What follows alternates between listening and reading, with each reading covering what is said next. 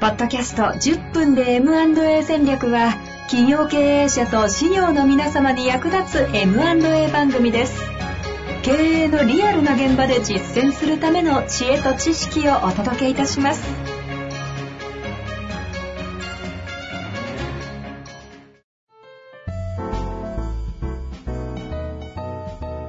こんにちは、遠藤和樹です。白川正義の10分で M&A 戦略。白川さんよろしくお願いいたします。よろしくお願いします。さあ、ということでね、えー前回、前々回と M&A 実態の話をね、してきた中で、うん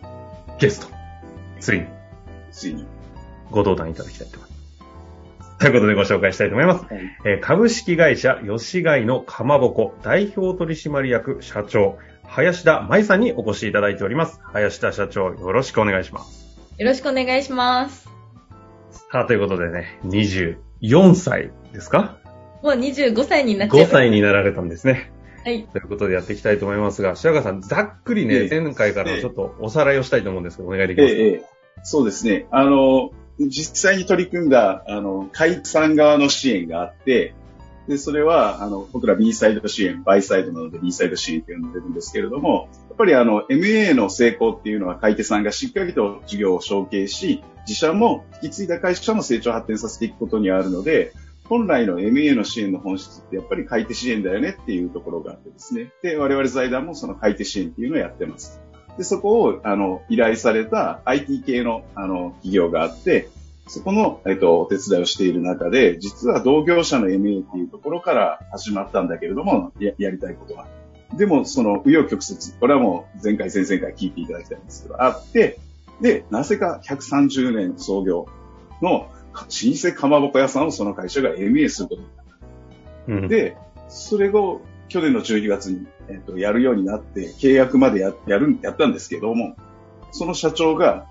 なぜか今日のゲストの林田さんを社長にしたといういきさつがあって、で、今実際にその社長をやってるという話なんですけど、その辺のね、経緯も含めてちょっと林田さんに今日は話をしてほしいなと思うんですけどね。ということでね、今日はやっていきたいと思いますが、もういろいろ聞きたいことありすぎるんですけど、まず、ざっくりちょっと自己紹介というか会社紹介も含めて、どんな事業を今してるかだけ教えていただけますかね。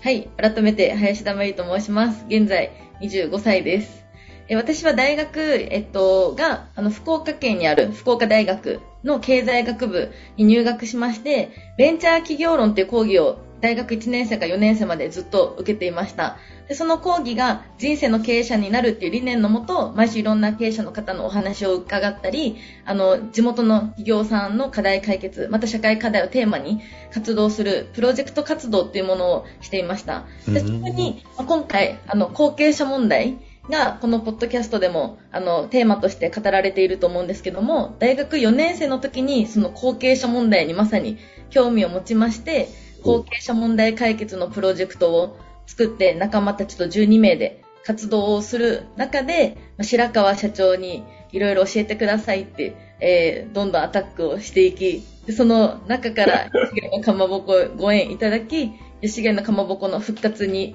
ずっとこう目指してですね、活動をする中で、紆余曲折ありまして、3年間ぐらいの時間を経て、えー吉貝のかまぼこの代表に昨年の12月に就任しました。で、その吉貝のかまぼこっていう会社がどんな会社かと言いますと、うんうん。福岡県の南の方、柳川市の横にある宮山市という、えーところにあるかまぼこ屋さんでして、明治23年創業130年ぐらいのえー歴史があります。そのかまぼこ屋さんの自慢は完全無添加にこだわったかまぼこでして、一般であれば、その、練り物っていうのは、リン酸塩っていう食品添加物であったり、卵白や澱粉といった、その身を固めるためのつなぎとなるものを、えー普通であれば入れるんですけども、そういったあの、お客様からのリクエストで入れないものを作ってほしいっていうものがありまして、それにえー応え続けていった結果、もう本当に日本では唯一と呼んでもいいと思うんですけども、もう完全無添加かまぼこを作っていまして、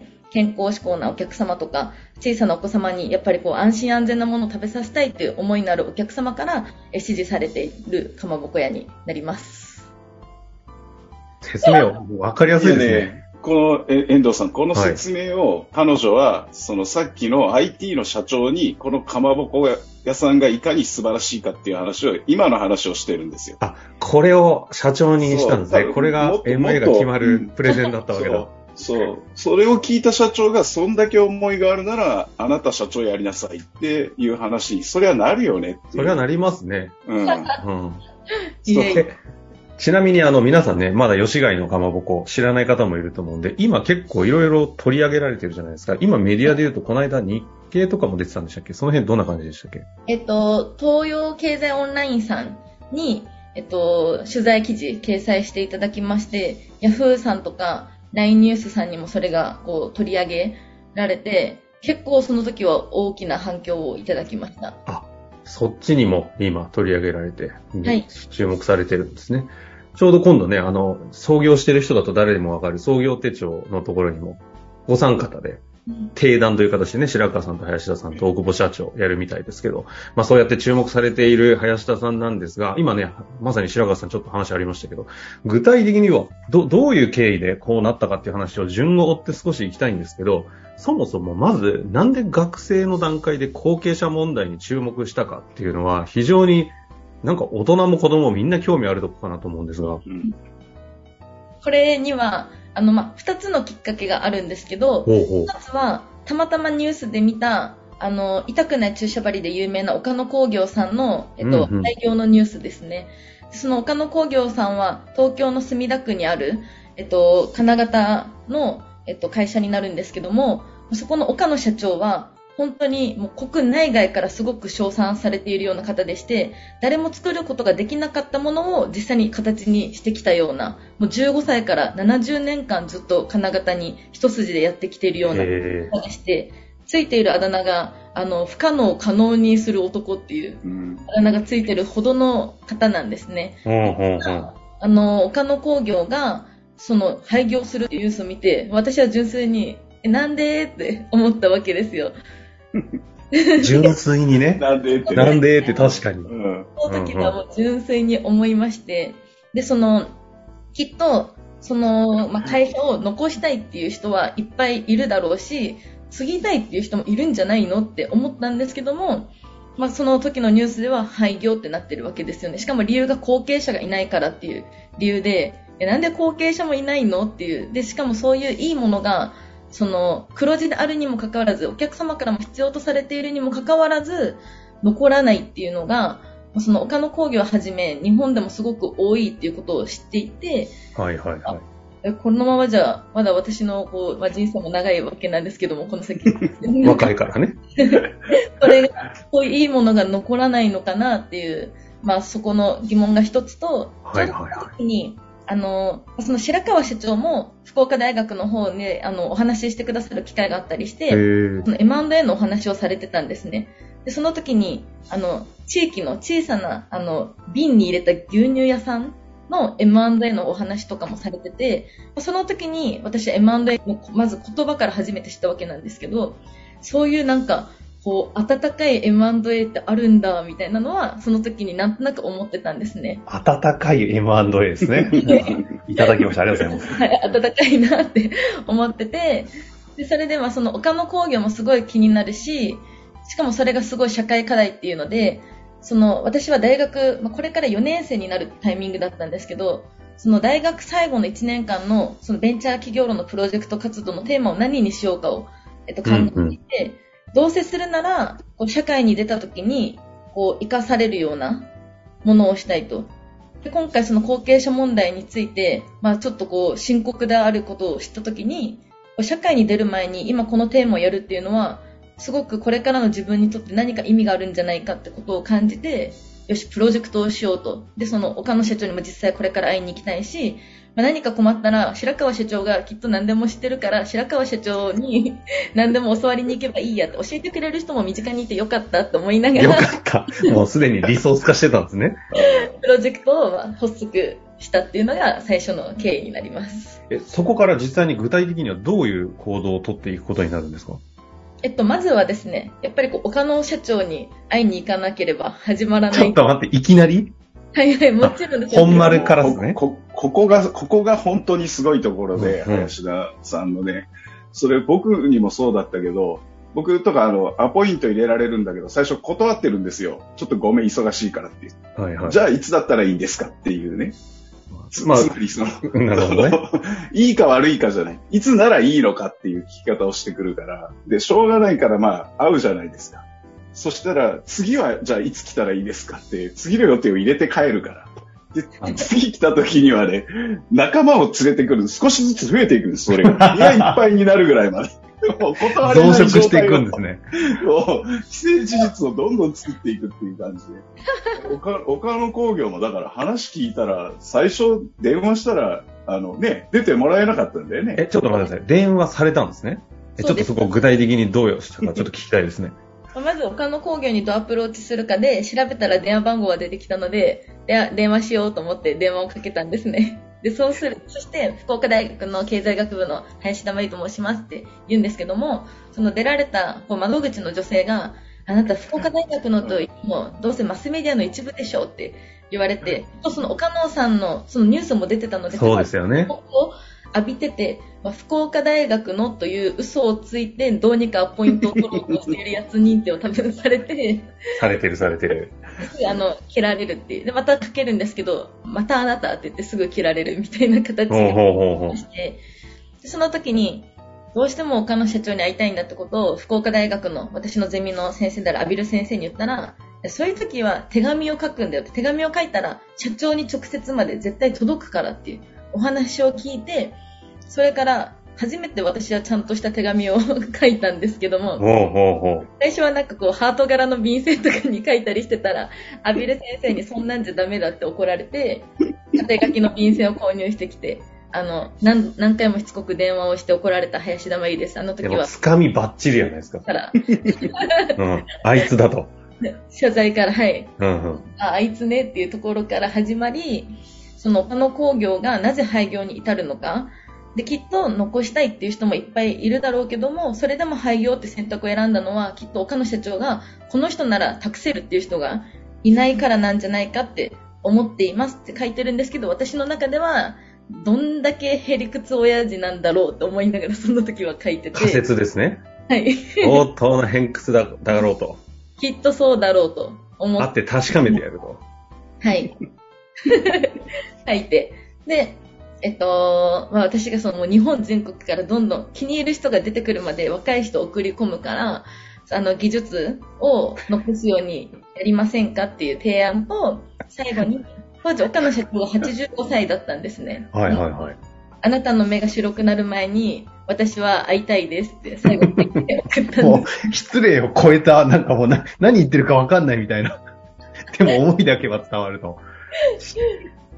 で、送って、また電話をしたんですね。うん。で、そしたら、まあ、そのいつも出る窓口の女性が、ああ、手紙を書いてくれたあなたって言って、すぐにあの社長に変わりますねって言って、岡野社長に変わってくださって、で、すると岡野社長が出て、ああ、君の手紙読んだよって、会いに来るって聞いてくださって、うん。もちろん行きますと。そりゃそうだよ。だから来れんの？って、いや、行けますって言って、あの、大学4年生の6月13日、よく覚えてるね。会いに行って、でアビルはい先生も、じゃあ僕もついてくよって言って、あの、アビル先先生も先生ですね。会いに行きました、岡野社長に。あ、じゃあ、あの、アビル先生というその教授の方と、はい林田真由さんがお二人で行くことになる。あの、メンバーの4年生の女の子も連れてなるほど。行きまして何したんですか？で。もう、まず岡野社長に会って、なんで廃業に、廃業するんですかっていう、もう担当直入に。もう、我々が最もできない質問を、しょっぱなからかますわけですね。もそううやっぱり、恐れ、恐れを知らぬ、うん、林田がね。いやもう本当に、やっぱ気になるところせっかく行ったから聞かないとと思ってて確かに。なんで廃業を選んだのかと、その、私が見た、その後いろいろ調べてメディア記事には、廃業に対して悔いはないっていうふうに答えてる、あのうんうんうん。載ってたんですけど、それは本当ですかっていう。こんなになんか、そのお客様のためになってるのに、それでも悔いはないんですかっていうのを聞きたくて、まあ、その二つだけ持って行ったっていう感じなんですけど、ほうほう実際やっぱりその、まあ、後継者がいない。で、あのまあすごく結論化すると、岡野社長はかなり後悔をされてたんですね。あ、そうなんだ。はい。うんうん。やっぱりその自分の技術が、その特に例えば痛くない注射針だったら糖尿病患者の子供たちのためであったり、他の技術、例えばリチウム電池があるのも、岡野社長のその研究開発によって今リチウム電池はあるみたいな状況で、まあ、そういう生活にかなり貢献されてきてて、まあ、その価値をご自身でもかなりやっぱりこう分かっていらっしゃるのと、ただ、その技術の承継っていうのは、どんだけお金があったとしても、どれだけいい人がいたとしても、こう、一瞬で、はいって引き継げるものではなくて、まあそうっすよね。はい。その長い時間かけて人を育てることがとても重要であるにもかかわらず、まあ、それができなかったっていう、人を育てることができなかったってことを、まあ、すごく悔しそうにお話しうんされてて、まず私が思ってたへりくつ親父とは全然かけ離れてたんですけど、はいはいはい。あ、そんな風に思われてたんだって。じゃあ、じゃあ今から私が若い人集めてくるから、それ今から人を育てたらいいんじゃないですかって、その後に言うわけなんですけど、当時85歳でかなりお年でもあるし、その心臓にも病気を患っていらっしゃってて、とても今からこう人に教えたり、現場に立つっていうことは、まあ正直厳しいってことを、あの、岡野社長が言われてうん。でそこで、なんか私あんなに意気込んで手紙書いて言ってたけど、あ、なんもできないやっていう、なんかその無力さをすごく、あの、当時はまあ痛感して、何かしたかったけど、まあ、岡野社長に対して正直何もできないまま、その時は終わったんですね。あ、じゃあ、熱い思いとどうにかして後継者見つけるぞという覚悟を持っていったものの、思いも聞かせてもらったのに何もできないというその悔しさみたいなところを思いっきり噛み締めて戻ることになったんですね。そうです。うん。これもうかまぼこの話に行くのに、あと5回ぐらい取らないとダメですね。でも、あの、一個一個のエピソードうんが熱すぎて、はしょれないですね。でも、あの、今の話で、本当に、あの、本質をついてるなというところが、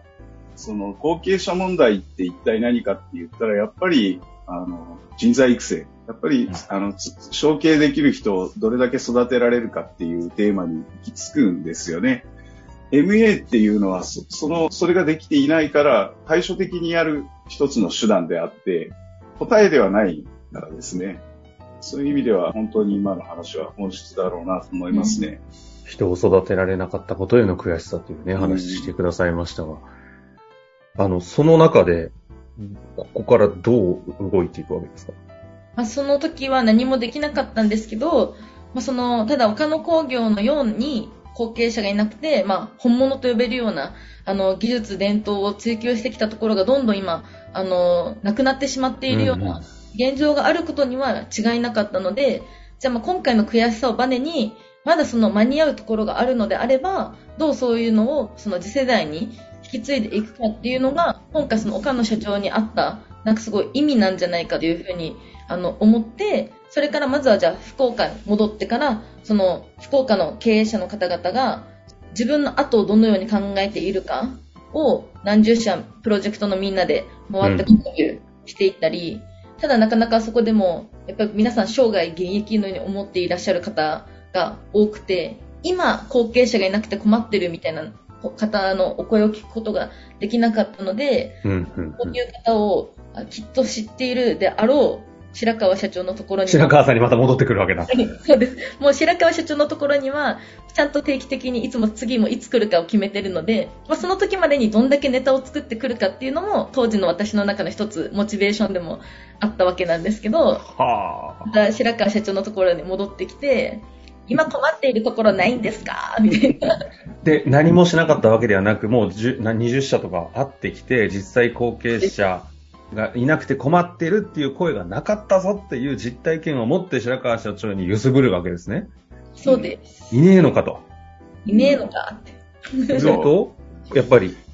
いる。いや、だから、あある、あるんだけど、うんうんその、僕としてもその、ここがあるよってはい言えないわけですよ。立場上ね、それはね。そう。でも、あの、その中でも、まあちょっと名前出していいよって言ってくれてるところもあって、まあそういうところをいくつか、林、林田さんにね、あの、こういう、こういう会社が実際にあってねっていうお話をしたんですよね。はい。その中そでも、の中の、うん。はい、そそのの、中に、そう、吉貝のかまぼこがあったっていうね。そうです。よかった。うん第1回の回でとりあえず吉貝のかまぼこ出てきました。危なかった。危なかったですね。危なかった。うん吉貝社長の名前上がってきましたんでね、もうここでしっかりと10分の番組が20分まで来ましたので、え一旦これはあの、前半なのか前中後半になるのか、ちょ一体先がわからないですけれども、ここでちょっとキュッと締めさせていただきたいなと思いますが、ということで、林田さんとしては当時学生のベンチャー企業論というゼミの中で後継者問題、テレビとか見ていく中で、なんかこうずっともやもやとする違和感があった中でそれをテーマに挙げて実際に行動して、その東京まで出て、そしたらそこで気づいたことが、人を育てることができないかったことに悔やんでいる社長の思いと、実際にそれで後継者をいないということに対して何もできなかった自分への悔しさというものを持って九州に戻り、そこからいろんな声を聞く中で、吉貝さんっていう人がいるらしいというところなわけですね。ここから吉貝さんと一体どういう出会いと何があったのか、何の事件をね、起こしたのかというあたり聞いていきたいなと思っておりますので、ぜひ次回楽しみにしていただきたいなと思います。林田さん、石岡さん、ありがとうございました。ありがとうございまし。た。